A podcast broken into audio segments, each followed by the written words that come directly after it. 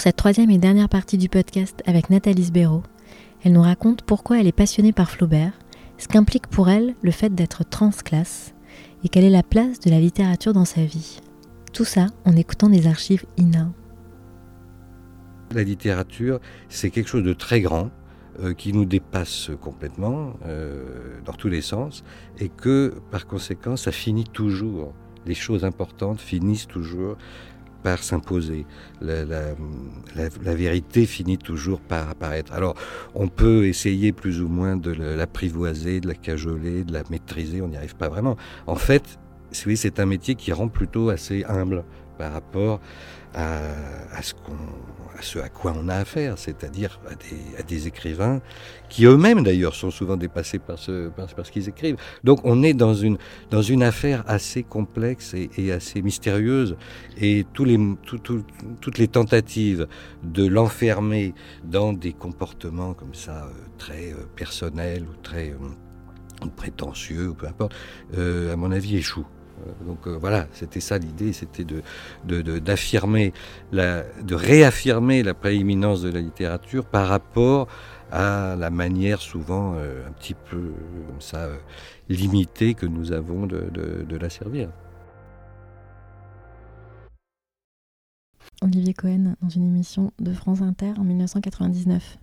Oui, c'est intéressant d'entendre la littérature est plus grande que nous. Ce que j'aime bien dans cette, euh, quand j'entends son propos, c'est que il parle d'humilité et il faut une grande arrogance pour le dire. C'est-à-dire que moi, je trouve que c'est vraiment ça la position de l'éditeur. Il faut une grande arrogance pour dire la littérature est plus au-dessus de nous. Elle est la valeur suprême. C'est assez arrogant de dire ça. Et c'est mon métier. Donc, je trouve que c'est un mélange entre l'arrogance et l'humilité extrême.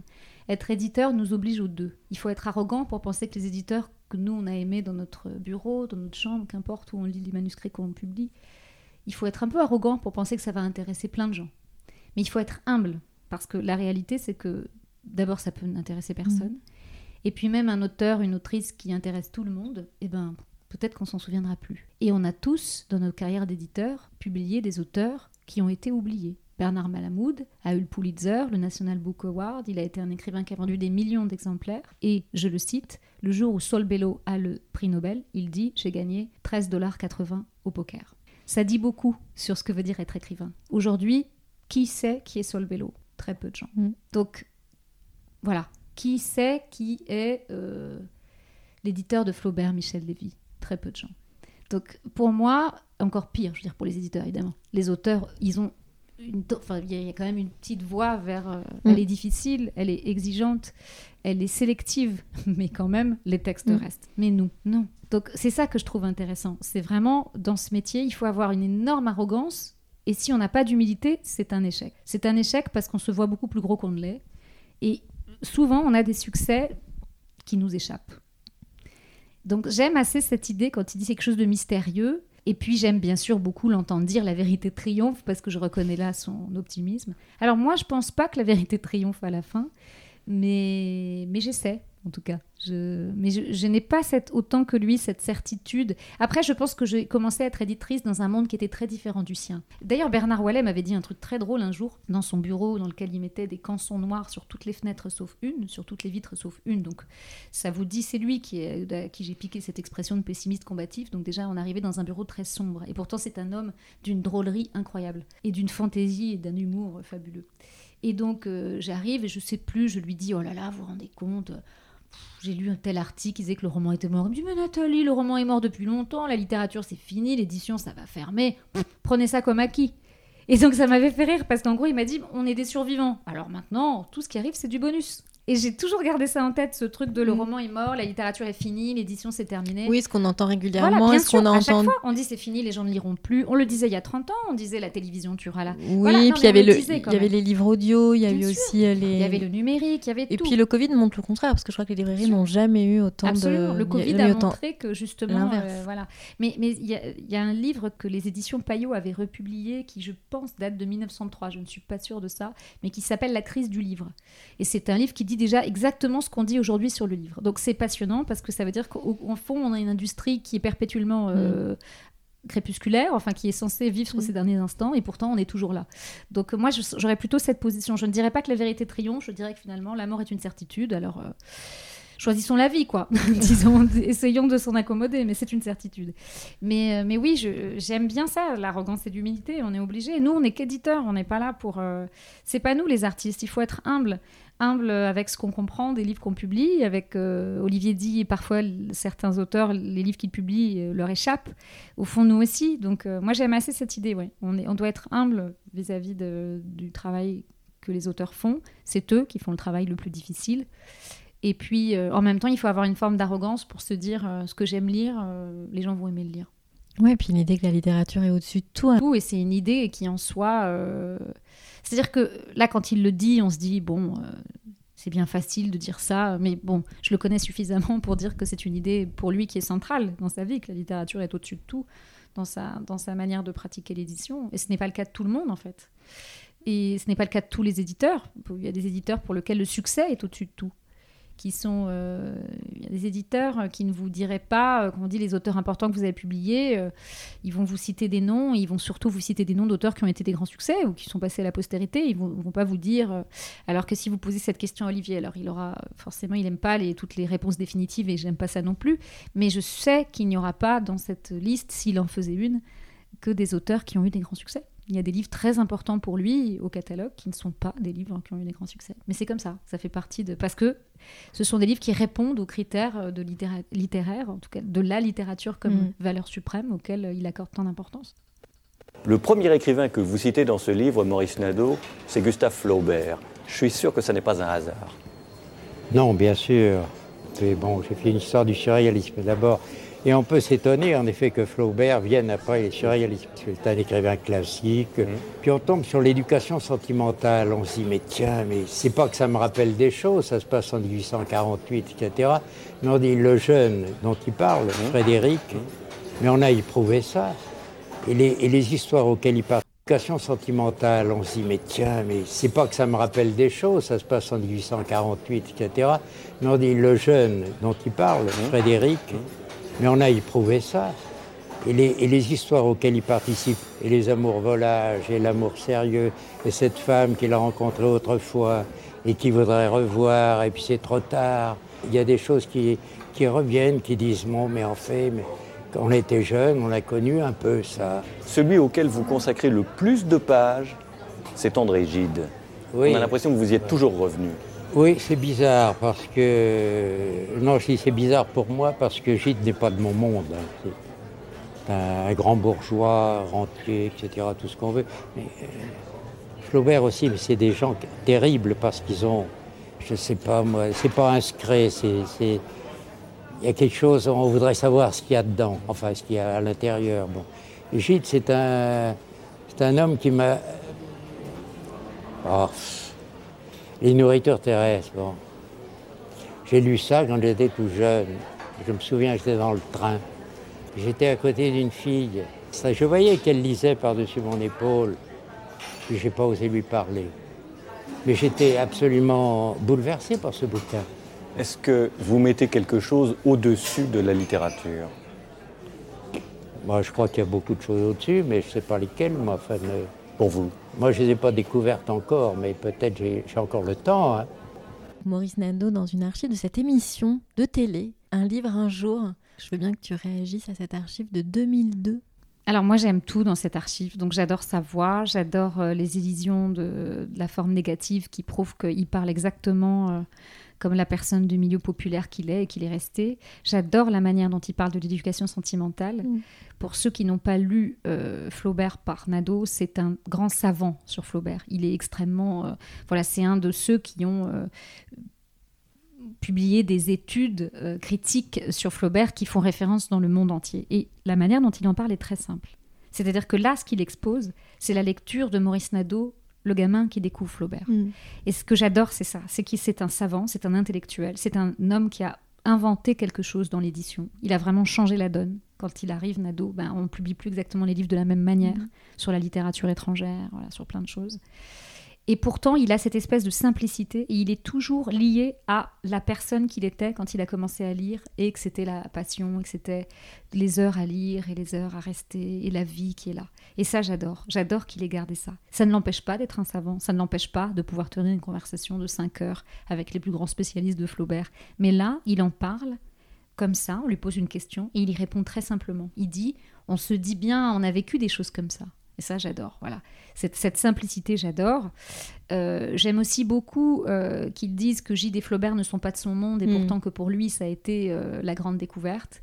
Parce que euh, le problème quand on parle de ces affaires de classe, c'est que on a l'impression que nous, qui sommes des transferts de classe, hein, quand même, faut employer ce mot. Alors, il m'énerve aujourd'hui parce que tout le monde l'emploie et que c'est devenu une espèce de mode. Mais enfin, quand même, ça veut dire, ce sont des mots donc de sociologues, hein, mais ce mot est quand on, dit on vient de telle classe, etc., euh, soit on estime qu'on en fait une fierté comme si c'était notre, notre couronne, euh, soit au contraire c'est une honte, mais on estime qu'on est dans une forme de, combat, de lutte. On dit ah ben nous c'est pas pareil, hein, on n'est pas des héritiers. Et je crois que ce que j'aime dans ce qu'il dit là, c'est que toute personne est paradoxale. Et euh, évidemment que on n'est pas quand on est un grand lecteur, quel que soit le milieu d'où on vient, eh bien, on est d'abord euh, curieux des autres et on est prêt à aller au bout du monde si un auteur qu'on aime euh, écrit quelque chose. Donc, bien sûr que Flaubert est un grand bourgeois et que moi aussi, j'ai lu Flaubert en disant euh, ce qu'il décrit là, c'est moi, en fait. Je, je fais exprès de Mhm. paraphraser cette phrase qu'il n'a peut-être pas prononcée, mais on n'est Pas tous comme euh, Madame Bovary. Voilà, Madame Bovary, c'est moi, Flaubert, c'est moi, j'ai été Frédéric. On a tous été euh, devant la porte du bordel à penser que c'était plus beau que d'y rentrer. Je n'ai jamais mis les pieds dans un bordel. Mais c'est le principe de la littérature, c'est de pouvoir être tout. Et donc, quand je suis si... euh, Nadeau en parlait aussi beaucoup d'où il venait. Mais je crois qu'il n'y avait pas de haine. C'est pas une question de dire euh, oh là là, on n'aime pas telle classe, nous c'est mieux. Puisqu'on a quand même, mine de rien, tout fait pour euh, partir d'où on venait. Donc, c'est qu'on n'a pas l'impression que c'est tellement bien d'où on vient quand même. Évidemment, cette question, elle se pose. Mais surtout, pour moi, ce qui est central, c'est pas tant ni d'en faire une fierté ni une honte, mais de dire c'est comme ça. Et euh, quand on est éditeur, eh bien, mine de rien, on n'entend pas tellement ça. On n'entend pas tellement ce genre de parcours-là. Donc, il ne s'agit pas euh, de considérer que c'est un, ce sont des lauriers supplémentaires, mais juste d'être, ce sont les faits. Voilà. Je, ne veux pas, euh, quand on me pose des questions sur mon parcours, euh, répondre des choses absurdes, que j'ai rencontré Olivier Cohen, euh, et puis que tout de suite on, s'est trouvé à parler, que c'était merveilleux, et que ça ne s'est pas du tout passé comme ça. Il dirigeait le seuil à l'époque, il avait très peu de temps, je le voyais une fois par semaine, et il se rappelait à peine de mon prénom, parce qu'il se trouve que la personne que je remplaçais s'appelait Sarah, et quelquefois il m'appelait Sarah. Et un soir, j'en ai eu un peu marre qu'il fasse ça. Il a fait ça deux, trois fois. Je lui ai dit, écoutez, euh, je vous cache pas que ce qu'on peut faire, c'est que je vous appelle Bernard, parce que j'aimais beaucoup Bernard Wallet, et puis comme ça, vous m'appelez Sarah, et puis on, reste, euh, on en reste là. Et il m'a regardé en me disant, oui, oui, Nathalie, pardon, n'importe quoi, je suis désolée, mais je suis très, très débordée.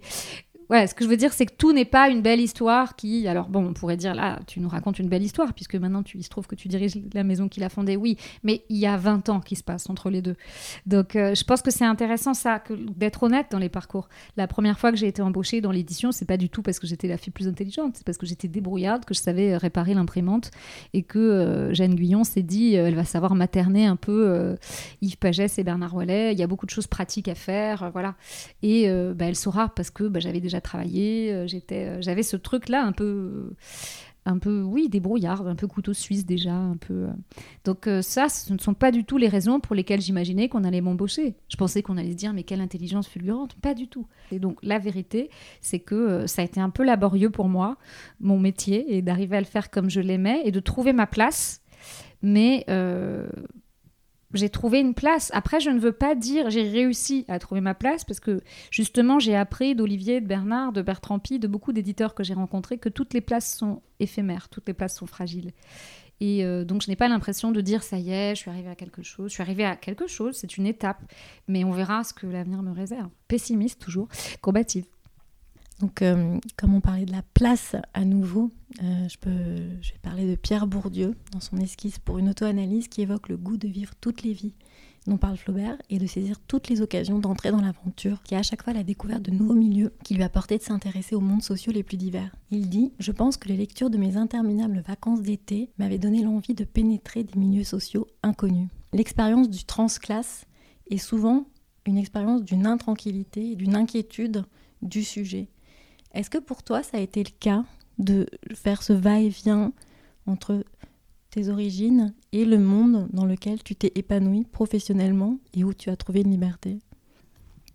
Oui, moi, ce qui est important pour moi, c'est euh, le mélange. C'est-à-dire, euh, même si je ne peux pas nier aujourd'hui que j'ai une vie de bourgeoise par rapport au monde dans lequel je suis née, je trimballe avec moi, euh, avec une forme de fierté quand même, le fait d'être pied noir, le fait d'être... euh, voilà, toutes ces choses, je, je- je ne suis pas... euh, je suis la fille de ma mère et la fille de mon père et, Et j'en suis fière. et j'en suis fière, mais surtout je suis un peu eux, c'est-à-dire euh, il y a quelque chose dans ma manière de faire ce métier qui est totalement lié à eux.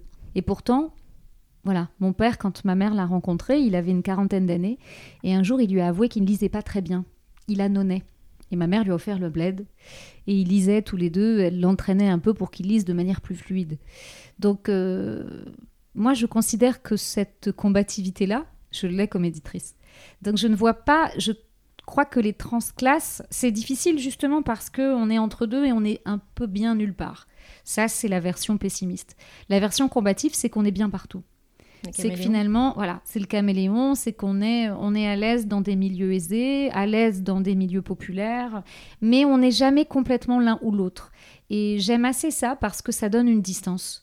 Ça donne une manière de regarder les choses et les gens et de se rendre compte que finalement, d'où on vient, c'est important, mais c'est plutôt ce qu'on fait de ça.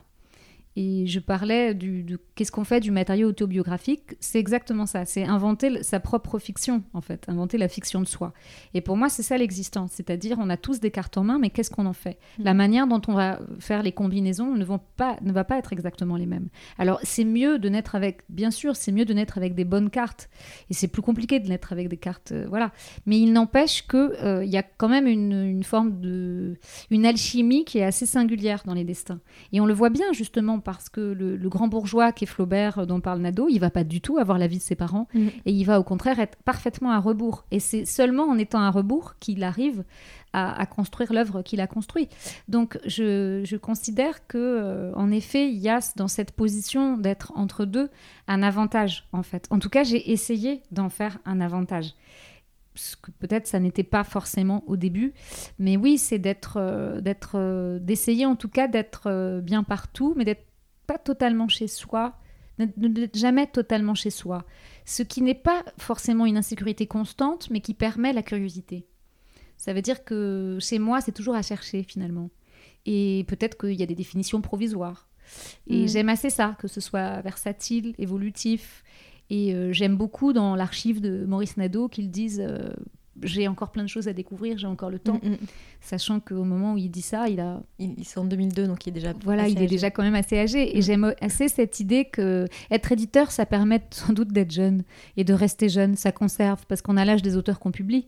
On n'a pas forcément l'âge qu'on a euh, quand on est lecteur. C'est ça, on a tous les âges, on Mm, mm. est partout, on arrive à, on expérimente des choses. euh, et pour le- ceux qui aiment lire, euh, j'allais dire presque de manière déraisonnable, les expériences lues sont parfois proches des expériences euh, Vécues. vécues.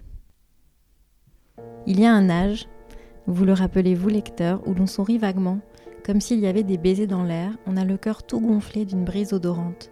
Le sang bat chaudement dans les veines, il y pétille comme le vin bouillonnant dans des coupes de cristal. Chaque jour vous vous réveillez plus heureux, plus riche que la veille, plus palpitant, plus ému. De doux fluides montent et descendent en vous et vous parcourent divinement de leur chaleur enivrante. Les arbres tordent leur tête sous le vent en de molles courbures. Les feuilles frémissent les unes sur les autres, comme si elles se parlaient. Les nuages glissent et ouvrent le ciel où la lune sourit et se mire d'en haut sur la rivière. Quand vous marchez le soir, respirant l'odeur des foins coupés, écoutant le coucou dans les bois, regardant les étoiles qui filent, votre cœur, n'est-ce pas? Votre cœur est plus pur, plus pénétré d'air, de lumière et d'azur que l'horizon paisible où la terre va toucher le ciel dans un calme baiser. Ce que je trouve formidable dans cet extrait de Flaubert, c'est que s'il était là, il s'en moquerait sûrement. C'est-à-dire que pour moi, Flaubert, la force, c'est l'ironie au sens la double voix. Il est capable d'écrire ça et en même temps de d'écrire plus tard dans, dans des romans que tout ceci est parfaitement ridicule. Mm. Et, euh, et c'est ce que j'aime dans la littérature. C'est-à-dire, euh, c'est cette espèce de double voix. Et il a admis lui-même avoir été il a, il a construit en fait le personnage, j'allais dire, de Flaubert contre le jeune Gustave mm. qu'il était aussi. Et euh, ça, je trouve ça formidable. Oui, parce que ça, c'est des récits euh, quand ils tombent amoureux et qu'ils croisent euh, sur la plage cette jeune femme qui est, qui, est, enfin, qui est mariée, qui a un enfant. Donc, et, qui va construire quand même toute sa, sa, vie. Et 30 ans plus tard, ce sera dans l'éducation sentimentale. Absolument. Et on voit bien que il faudrait faire une analyse stylistique précise. Mais on voit bien qu'il répond dans ce texte à des clichés de mmh. l'époque. Clichés qu'ensuite, dans Madame Bovary, il va utiliser pour les détruire, mm. pour les mettre en, distance critique. Mm. Mais il est resté toujours un peu au fond, ce jeune lecteur, ce jeune amoureux ébahi. Mm. Parce que c'est très important chez Flaubert la précision. Il y a un rythme particulier dans ses phrases. Et moi, c'est tout ce que j'aime dans la littérature. C'est-à-dire, il y a une précision, mais qui n'est pas comment dire, si vous avez envie de la voir, vous la voyez. Moi, je la vois parce que j'ai étudié Flaubert des mhm. heures et des heures et parce que j'adore ça. Ça m'amuse de disséquer les textes comme ça. Et, euh, et donc voilà, j'ai eu passion immédiate pour ce livre et pour cet homme, du coup. Donc j'ai tout lu. Ah oui, tu fais ça. Euh, oui, oui, je fais ça. Oui, je, suis un peu. Euh, quand tu découvres, quand je découvre et que j'aime, je lis tout. Donc, euh, et pourtant, j'allais dire, j'avais rien compris. Non, j'avais pas rien compris, mais j'avais juste une intuition. Après, quand je suis arrivée à la Sorbonne, ben, là, j'ai rencontré des spécialistes, j'ai suivi des cours de spécialistes de Flaubert, et là encore, j'ai découvert une autre dimension de lui. C'est là que j'ai appris vraiment cette affaire d'ironie, de ce que voulait dire l'ironie, mm. c'est-à-dire la double voix en même temps. Mm. Et euh, ça m'a passionné en fait de regarder parce qu'après vous regardez si vous regardez phrase à phrase vraiment c'est ça. Vous voyez que dans la même phrase vous avez à la fois le romantisme et la moquerie. Et, euh, et, ça c'est formidable d'arriver à être les deux. Donc pour moi c'est l'écrivain de la mélancolie quoi. Lui-même il a l'air d'être euh, enfin je je parle comme s'il l'avait connu, mais je ne l'ai pas connu, bien sûr. Euh, mais il avait l'air d'être un homme extrêmement mélancolique. En même temps, il s'est appuyé sur sa mélancolie pour euh, écrire dessus, pour, mm. euh, la, pour la mettre à distance, pour l'utiliser comme un matériau de départ. Mais il avait l'air d'être un homme très mélancolique et d'être assez atteint par ça. Il a des espèces de trous dans sa vie parce que la mélancolie l'atteint, après la mort de, de, gens qu'il aime, etc. Donc, et j'ai découvert Flaubert pile à un moment où j'avais justement besoin de savoir quoi faire de ma mélancolie, en fait. Et, et c'est ce que, ce que j'aimerais toujours chez lui. Je pense que j'aurais toujours cette tendresse et puis, en dehors de ça, Flaubert a été mon passeport vers la littérature américaine. Parce que beaucoup d'auteurs américains sont de grands fans de, littérature euh, voilà, de Flaubert et de littérature classique mm. du 19e. Et euh, il m'est arrivé, euh, la première fois que j'ai une conversation avec Richard Ford, une vraie conversation, je veux dire, en dehors de comment s'est passée votre interview, et eh ben on a parlé très longtemps de Flaubert conversation avec Richard Ford, bah, elle a scellé quelque chose. Parce qu'après, à chaque fois qu'on se voyait, et maintenant, et souvent quand on se voit, et là récemment, on s'est vu euh, l'année dernière, euh, voilà, quand j'ai vraiment pris la tête de l'Olivier, il a été, euh, il a été vraiment très généreux. Et il m'a dit, mais welcome back home. Et c'était vraiment formidable pour moi d'être accueilli comme ça. Et bien sûr, on a parlé de cette conversation qu'on avait eue et qu'on a presque toujours maintenant, j'allais dire, comme une, un petit hommage, quoi. On a toujours un moment quand on se voit, quand il reste à Paris 3-4 jours, on va parler de Flaubert. La particularité de la maison d'édition à l'Olivier, c'est que vous avez des auteurs étrangers, principalement euh, nord-américains, anglo-saxons, euh, irlandais, irlandaises, hein, et français. Quelle est l'importance euh, de la place du traducteur ou de la traductrice et comment vous les choisissez? Alors déjà, c'est très important cette double euh, identité, c'est-à-dire euh, depuis la première année, depuis 1991, l'Olivier publie et des auteurs étrangers et des auteurs français. Alors c'est vrai, étrangers, c'est surtout américain, anglo-saxon, traduit de l'anglais, mais pas que. Il y a aussi euh, évidemment Aaron Appelfeld, mm. traduit de l'hébreu. il y a eu d'autres langues aussi. On est, on est l'éditeur des œuvres complètes de Bolagno, qui a été découvert par mm. les éditions Bourgois, mais voilà, c'est un auteur chilien. Donc c'est une maison qui a depuis le départ cette double identité littérature française, littérature étrangère. La place des traducteurs est centrale, déjà parce que les traducteurs sont des auteurs, et euh, que l'alliance entre un auteur euh, et un traducteur, c'est vraiment un mariage euh, essentiel. Il faut pas le rater parce que voilà sans la, qualité de la traduction les, traducteurs sont des interprètes donc euh, pour interpréter une partition, il faut des interprètes qui font ça de manière juste. Et, euh, ça a été très important dans l'histoire de la maison, oui, les traducteurs, parce que euh, sans bons traducteurs, pas de littérature étrangère de qualité. Et ils ont été parfois des, passeurs pour nous, ils nous ont fait découvrir des textes. Moi, il y a une autrice à l'Olivier, Renata Adler, qui m'a été apportée par Céline Leroy. Mhm. Et puis après, il y, a des, y, a des traducteurs qui ont été vraiment centraux dans la carrière d'écrivain, comme par exemple François Hirsch dans la carrière de Cormac mhm. McCarthy, parce que c'est au moment où François Hirsch a commencé à le traduire que les gens se sont rendus compte vraiment de l'ampleur, talent et du génie de Cormac McCarthy. Donc les, traducteurs, c'est absolument central dans la maison et c'est des, des, compagnons et des, compagnes, des de route, euh, j'allais dire pour toujours, mais c'est vrai, la maison n'arrêtera jamais de faire de la littérature étrangère. C'est dans son ADN et euh, il n'y a pas de raison que ça change.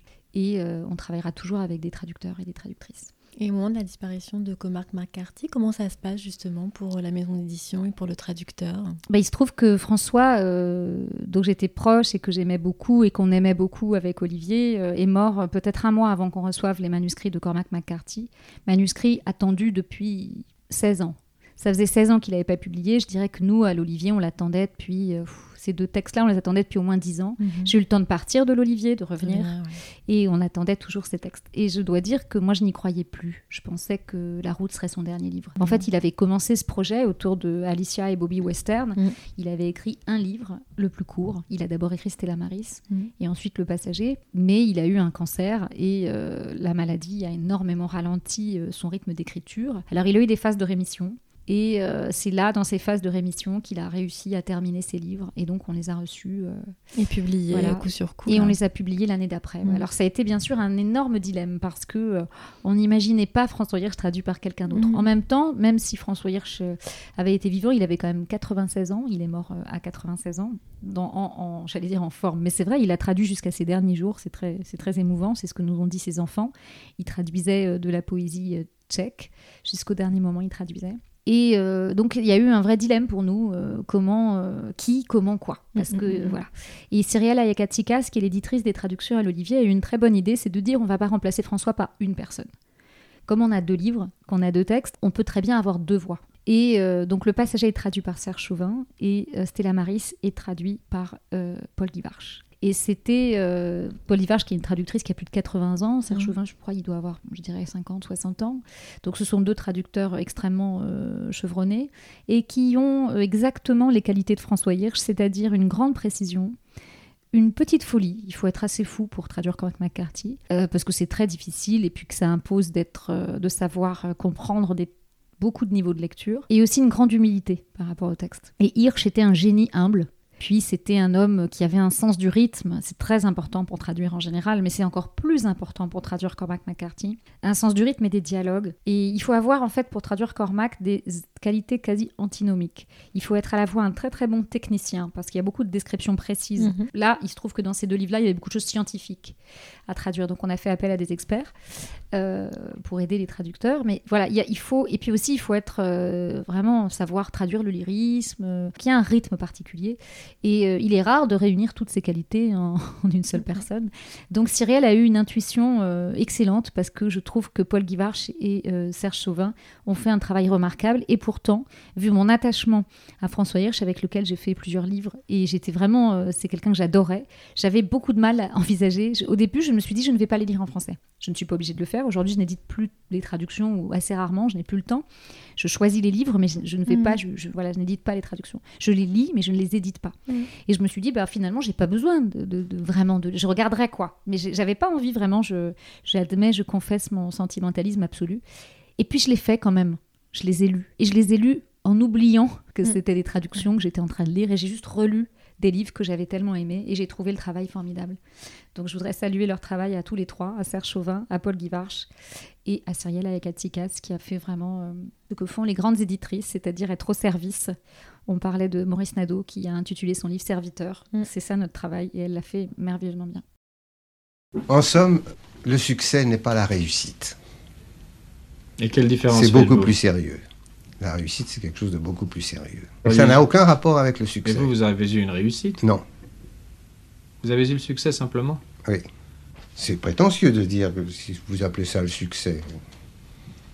Enfin, c'est la réussite, c'est quelque chose d'autre. C'est la réussite de soi-même. Réussir, c'est se réaliser. Et vous n'avez pas eu la ah sensation de vous réaliser? Non, Pas du tout.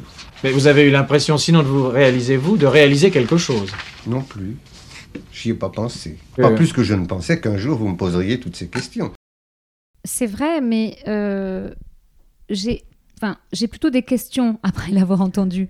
J'aimerais lui dire, euh, j'ai la sensation que pour lui, il ne s'est pas réalisé lui-même parce qu'au fond, ce n'est pas lui l'auteur. Et qu'il a eu du succès avec euh, la réalisation des autres. Moi, je l'interprète comme ça. Donc, je trouve ça étrange parce qu'on peut très bien se réaliser soi, au fond, en étant au service des autres. C'est une place. euh, Donc, j'aurais des questions à poser à Gaston, et là, ça n'était pas possible, ou alors au psychanalyste de Gaston, s'il en avait un. Mais euh, je vois ce qu'il veut dire, bien sûr, le succès et la réussite. Déjà, pour moi, la différence majeure, c'est que le succès, ça peut être éphémère. On ne peut pas faire des succès à chaque fois. En revanche, un jour, on se retourne sur une carrière et on se dit, bon, Ça, ça a été réussi. ça, ça a été réussi. Mm. Ça ne veut pas dire qu'il n'y a que des succès. Une carrière, euh, quelle qu'elle soit, dans tous les domaines, il y a forcément des échecs Mm. et des succès. Mais pour moi, la réussite, c'est ce à quoi euh, voilà, on aboutit. Donc, euh, la réussite, en théorie, on n'est pas censé se poser cette question avant le lit de mort, quoi. Et le succès, c'est la chose immédiate ou, ou même qu'on poursuit, mais, mais euh, c'est une chose qui peut être en effet éphémère. Et c'est important, oui, quand on est éditeur, de faire la différence entre les deux, bien sûr. Parce qu'on peut être un, un éditeur à succès, et puis ça passe, ça passe toujours.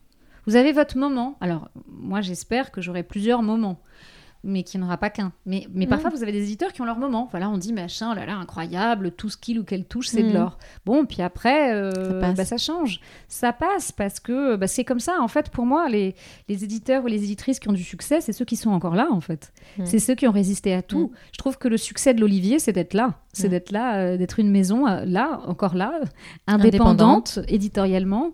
Euh, indépendante, oui, avec euh, sa ligne, euh, sa manière d'être, son identité, et alors que ni Olivier Cohen ni moi n'arrivons à définir, mais c'est encore plus drôle.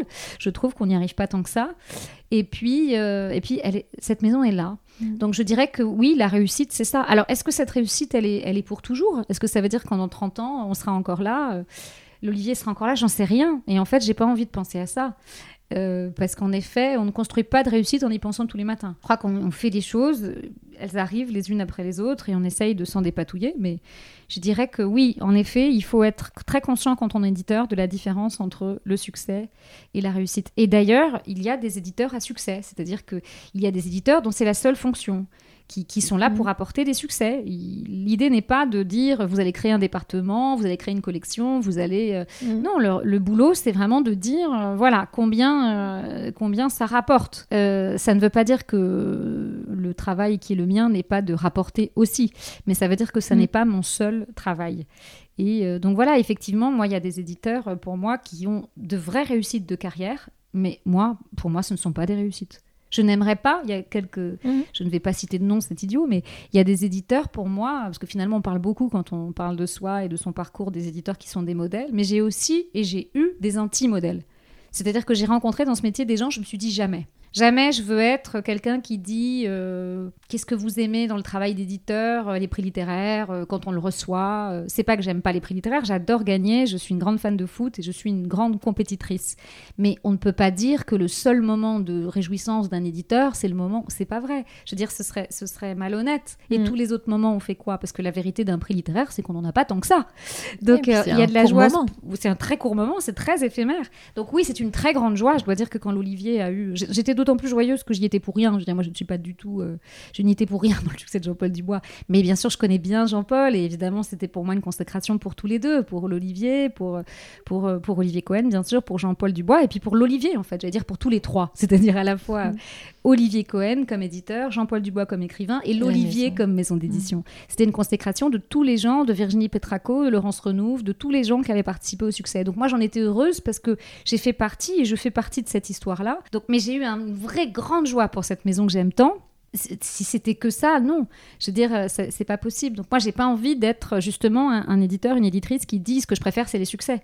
Moi, j'aime aussi les moments compliqués où tout à coup, il a fallu prendre une décision, se dire euh, bon, finalement, euh, on le fait pas ce livre, et ça a poussé l'auteur à faire quelque chose de beaucoup mieux. Et le livre est formidable. Et ah, je me dis, on a bien fait. Mm. Et puis aussi les moments où on se dit, Pff, c'est pas possible, on n'y arrive pas, ça fait 10 ans, 12 ans, on vend rien, on perd de l'argent, c'est compliqué, comment on va faire, comment on va faire. On lit un texte et on se dit, c'est bon, on va y arriver. Et, et ça, c'est vraiment comme un truc un peu mystique. Quoi. On se dit, on va y arriver, c'est bon. Mais il n'y a aucune preuve que ça va être le cas. Mais ça se passe, parce qu'on est déterminé, parce que poker, parce que ça se passe, parce qu'on est déterminé, et qu'à force, euh, comme disait Olivier tout à l'heure, bon, la vérité, elle finit par éclater. De temps en temps, c'est bien c'est bien d'y croire. Mais voilà, je, je pense que c'est important dans ce métier, comme dans tous les métiers comme ça, où on a quand même besoin de, de- de gens qui vous, qui vous mettent le pied à l'étrier. En fait, j'ai eu vraiment des modèles et aussi Des contre-modèles. Des contre-modèles, voilà. Il je, y a des choses que je. C'est pas que au sens. euh, Enfin, je veux dire, c'est pas seulement j'aime pas, ou je sais pas, c'est pas ça, c'est pas un jugement. Mais c'est vraiment que c'est pas. Puisque dans mon parcours, c'est central le choix. Et ben, je veux choisir de ne pas être comme ça. Voilà. Et j'aime ça, voilà, j'aime cette idée. Donc c'est vrai que vous avez des manières, vous vous dites, bah, ça je le ferai, ça je le fais pas, ça c'est pas mon truc, je sais pas faire. Et, puis, euh, et puis après, vous, vous changez aussi. Moi, quand j'ai commencé à être éditrice, c'est très radical. J'avais un truc comme ça, très, euh, comment dire, euh, esthétiquement, quoi. J'avais un truc, je publiais... euh, je publiais des livres qui étaient euh, assez, assez, comment dire, euh, qui avaient un style ou quelque chose de très, très euh, fort comme ça, un parti Mhm. pris esthétique. Non pas que je le fais pas aujourd'hui, mais en tout cas, je me rends compte que mon goût est devenu beaucoup plus large, beaucoup plus éclectique. Mon goût d'éditrice se, rap- se rapproche beaucoup plus de mon goût de lectrice, qui a toujours été très varié. Mais au début, j'avais besoin de me donner une espèce de genre et de Être rassurée, non Ouais, oui, non, je, je sais pas si c'est être rassuré, parce que c'est pas très rassurant. hein. C'est en général euh, choisir des livres qui sont pas des livres extrêmement simples à publier. Non, non, je pense que j'avais besoin de me donner un genre, de, euh, bah voilà, moi je ne publie que ça, euh, d'être dans une forme de radicalité, un peu de la Poker face, jeunesse. quoi. Ouais, c'est ça, de dire, bah voilà. Et puis surtout, je pense que il y avait quelque chose de l'ordre de euh, être plus snob que les snobs, puisque Mm. j'en viens pas. Et je singeais, enfin ça a duré pas tant que ça, hein, mais je pense qu'au fond, je singeais ça. Je singeais ce petit truc un peu, non mais c'est bon. euh. Je me souviens que je disais à ma mère, mais tu vas pas comprendre le livre que je publie. Ce- cet auteur, tu comprendras pas. Oui, c'était un moment, ça a été un passage. Oui, j'ai eu un Mm. passage comme ça, euh, immédiatement euh, sanctionné par euh, l'ironie et l'humour maternel, bien sûr. Mais en effet, j'ai eu ce petit passage un peu, oui, alors, bien sûr, il n'y a pas de nom de personnage, on comprend rien, c'est fabuleux. Alors, je caricature comme- peu de trucs. Après, je renie pas du tout les livres que j'ai Mhm. publiés à l'époque, que je republierai avec joie, mais plus dans le même état d'esprit. Oui, Aujourd'hui, j'aurais conscience. Pas la même posture. Pas du tout. J'aurais pas la même posture, exactement. J'avais des postures. Mm. En revanche, les auteurs, eux, étaient sincères et moi, je l'étais dans mon affection et dans mon engagement auprès d'eux. Non, c'était dans le, le miroir que tu voulais Voilà, ce que je disais sur eux, finalement, c'était une posture absolue. Et je suis contente d'être passée, euh, d'avoir fait ma crise d'adolescence, qui a été assez brève, je crois, mais j'ai eu ça et ça m'a énormément appris d'être éditrice de littérature étrangère d'abord, parce que c'est un autre, euh, c'est un métier pas Mhm. exactement identique. Vous avez vraiment ce truc, il y a des agents, il y a quelque chose de très business, en fait.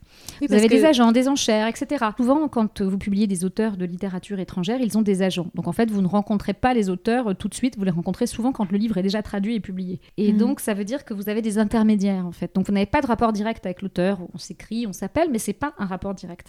Et surtout, vous n'intervenez pas de la même façon sur le texte. Donc bien sûr, la traduction centrale. Après, quand on connaît bien les auteurs, au bout de quelques années, on peut parfois faire des Mhm. interventions éditoriales. Mais quand vous êtes éditeur de littérature française, du texte source, vous pouvez dire je passe sur de la fin. Mhm. Alors après, l'auteur accepte ou pas. Mais en tout cas, vous pouvez faire ce type d'intervention.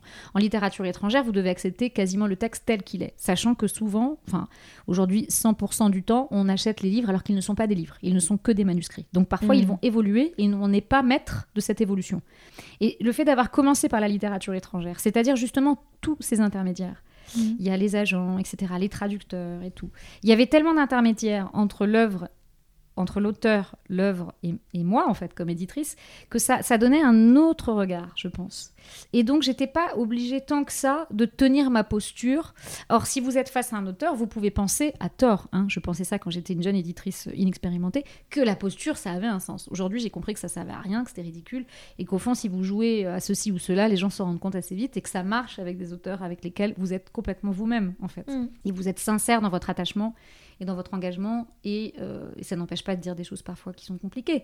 Mais j'aime ça sûr. justement. C'est la franchise euh, que c'est censé euh, je crois que Apporter. c'est- oui je crois. Oui je crois que c'est vraiment c'est une franchise j'allais dire aveugle parce que vous n'êtes pas censé être objectif avec les auteurs que vous aimez. C'est le principe. Mais euh, mais il y a quand même une franchise qui est la base. Et toi, éditeur ou enfin, éditrice, tu dirais que c'est une vocation ou une passion? Je dirais que c'est une vocation euh, par hasard. C'est-à-dire que vocation, ça voudrait vraiment dire euh, j'ai entendu l'appel de Dieu. Mm. Et... Donc non, j'ai pas entendu l'appel, je savais pas ce que c'était une éditrice. Donc ce serait malhonnête de dire j'ai la vo- ma vocation c'était pour moi d'être prof. En vérité, peut-être que ma vocation c'était la littérature, en tout cas de travailler autour des livres, et que peut-être il y a quelque chose de l'ordre de la vocation. Mais c'est quand même aussi une construction, euh, un apprentissage et un métier, vraiment. Et pas juste, euh, voilà, c'est, c'est...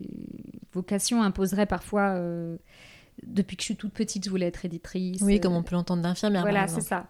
Et non, ce serait malhonnête de dire ça. Non, non, non. En, en revanche, oui, je pense que la littérature est une forme de vocation, mais je crois que je ne l'ai jamais. je n'ai jamais dit ça comme ça. Je disais je veux être prof, mais j'avais pas non plus l'impression que c'était une vocation. Mais, euh, mais disons que voilà, c'est ce qui me semblait. Il y avait une espèce de logique pour moi à choisir ça. Et, après, il y a eu donc une logique à faire, euh, à faire un métier qui était lié au livre, oui. Mais voilà, c'est un mélange entre une vocation, euh, c'est une vocation choisie, en fait. Pas une passion. Si, bien sûr, c'est une passion, mais après ce mot, il est quand même. Euh, oui, galvaudé. Oui, il est galvaudé, et puis oui, c'est compliqué la passion parce que ça donne cette impression. Euh, je pense que je peux pas m'en passer, mais mais euh, mais je sais. Vocation, j'aime bien parce qu'il y a un truc un peu mystique qui, ne me mm. déplaît pas. Mais oui, oui, bien sûr, c'est une passion, mais c'est oui, c'est ma vie, quoi. Je veux dire, c'est ce que j'ai ce que j'ai décidé d'en faire au fond de ma vie. C'est surtout ça. C'est un, un choix, ouais. C'est pour ça que pour moi, c'est important ce mot-là. Donc c'est une vocation choisie. Et t'as jamais pensé à écrire? Si, j'ai pensé à écrire quand j'étais euh, quand j'étais adolescente, mais euh, non, assez rapidement, quand j'ai commencé à travailler dans l'édition, justement, je me suis rendu compte que c'était pas ma place. Et euh, je pourrais écrire, je veux dire, je pourrais faire des phrases, quoi, et faire un livre. Je, je sais faire ça, mais je veux dire, ça n'a pas d'intérêt. Il y a tellement de livres qui sortent qui n'ont pas d'intérêt. Donc, si un jour j'ai quelque chose à dire, on verra. Mais pour le moment, j'ai l'impression que j'ai rien à dire. Et puis là, je suis à un moment de ma carrière d'éditrice où j'ai aucune envie d'être en compétition avec les auteurs que je publie. Et c'est toujours gênant. Voilà. il y a quand même beaucoup de livres, je connais tout le monde. J'ai mm. aucune envie de ça pour les auteurs que je publie. C'est eux qui sont là. C'est eux que je veux faire connaître, c'est pas moi. Mm. Donc peut-être que j'en sais rien. Peut-être qu'un jour, euh, j'aurais envie d'écrire ci ou ça parce que euh, j'en sais rien, moi. Pourquoi pas Mais en tout cas, j'ai envie d'avoir. J'ai un tel respect pour la littérature que si je le fais un jour, c'est que vraiment, il y aura une nécessité. Mm. Et j'espère ne rien en attendre si je puis dire. Parce que, parce que ça n'a pas de sens. Honnêtement, je pense que je ne suis pas écrivain. Voilà. En fait, ça, je le sais. Je sais pas, peut-être qu'un jour je publierai un livre, mais je sais de toute façon que je ne suis pas écrivain. Je serai une éditrice qui écrit un livre. Et je ne serai jamais écrivain. Parce que c'est quoi pour toi être écrivain? C'est difficile de définir, mais je dirais que. Je peux pas dire qu'est-ce que c'est qu'être écrivain. Ça veut rien dire parce que c'est un mot qui veut tout dire. C'est un mot qui est une position sociale aussi. C'est un mot qui est une position intellectuelle. Mais, euh, mais voilà, pour moi, écrire des livres et être écrivain, c'est deux choses différentes. Écrire des livres, c'est juste, euh, voilà, je, oui, effectivement, je pourrais le faire. Et puis aujourd'hui, parce que c'est, il faut dire les choses comme elles sont, j'ai du réseau, euh, les gens me connaissent, je pourrais peut-être publier un livre. Est-ce que j'ai envie de ça? Non. J'ai envie justement que ça corresponde à l'idée que je me fais de l'édition, c'est-à-dire mmh. euh, apporter une vision nouvelle, la création, voilà. Si c'est juste pour me dire, il y a mon nom et puis c'est super, je vais parler de moi, mmh. je fais une analyse, c'est déjà très bien, je parle de moi. Je, je trouve que, et puis vraiment là, non, aujourd'hui, je Peut-être que j'en avais envie, oui, au, tout début, pas tellement quand j'ai commencé à être éditrice, mais je dirais oui, quand j'ai commencé des études de lettres, bien sûr, je pense qu'il y avait un truc un peu fantasmatique. Euh. mais justement, c'était très. Euh, il y avait un traducteur à l'Olivier que j'adorais, qui est mort aujourd'hui, Jean-Pierre Carasso. C'était un type extraordinaire, vraiment, un génie de la traduction, et un homme avec une personnalité fabuleuse. Et à chaque fois, il parlait de son père et d'un roman qu'il voulait écrire autour de son père. Et il en parlait, il en parlait. Et Olivier euh, Cohen, un jour, fasciné par ce qu'il lui disait, lui a fait un contrat. Il n'a jamais écrit ce roman. Et euh, un jour, on discutait tous les deux et je lui dis Mais tu sais, je crois qu'en fait, tu l'as écrit ce roman. Parce que tous les gens à qui tu en as parlé, on a tous en tête ce roman. C'est-à-dire qu'on s'est tous fait mm. une espèce de film de ce que serait le livre sur le père de Jean-Pierre. Il est mort, il n'a pas écrit ce livre. Et euh, moi, j'ai l'impression que c'est exactement ça que je vais faire. Alors, c'est pas sur mon père égyptien, mais. Euh, sur ma mère, sur mon père. Mais, mais finalement, peut-être que ces romans-là, ils n'existent pas. Que ces romans-là qui sont dans ma tête, ils m'ont aidé à publier les romans des autres. Ils m'aident à publier les romans des autres. Parce que je cherche dans les romans des autres parfois quelque chose d'eux. Et puis peut-être que euh, j'en parlerai, euh, mais que je ne les ferai pas. Mm. Et ça me plaît assez, ça, mm. comme idée. Donc non, je trouve que je sais ce que veut dire être écrivain, je ne saurais pas le définir, mais j'ai suffisamment de respect pour ça, pour pas considérer que c'est juste euh, une position sociale que je pourrais mm. avoir ou un truc que je pourrais faire comme un hobby. Non, c'est un peu une affaire sérieuse. Alors les cinq dernières questions, ton métier en un mot? Curiosité. Un métier que tu n'aurais pas pu exercer Astrophysicienne L'objet qui représente le métier Un livre. Pas le manuscrit, le livre. Oui, parce que l'étincelle de tout, c'est le livre. On est éditeur d'abord parce qu'on est lecteur. Qu'est-ce qui dit de toi ton métier? Il dit mon arrogance et mon humilité. Est-ce que tu pourrais faire un autre métier? Oui. Je ne sais pas lequel, mais j'ai été élevée dans un monde où euh, si on a besoin de manger, on fait n'importe quoi. Donc euh, oui, je pourrais faire un autre métier, bien sûr. Après, est-ce que j'ai envie de faire un autre métier? Non je pourrais. Merci beaucoup Nathalie. Je t'en prie, merci à toi. Merci.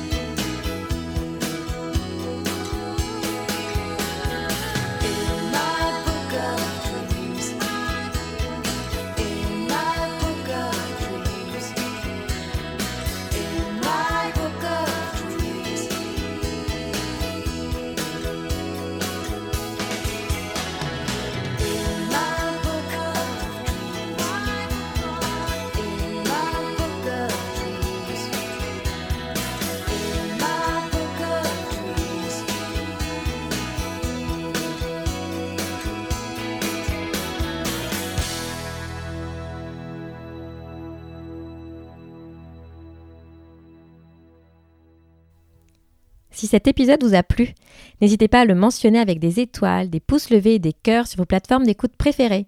Et pour suivre les coulisses du podcast, rendez-vous sur le compte Instagram sur le métier podcast ou sur le site web sur le métier.com. Merci à Lina pour son aide précieuse. À la semaine prochaine!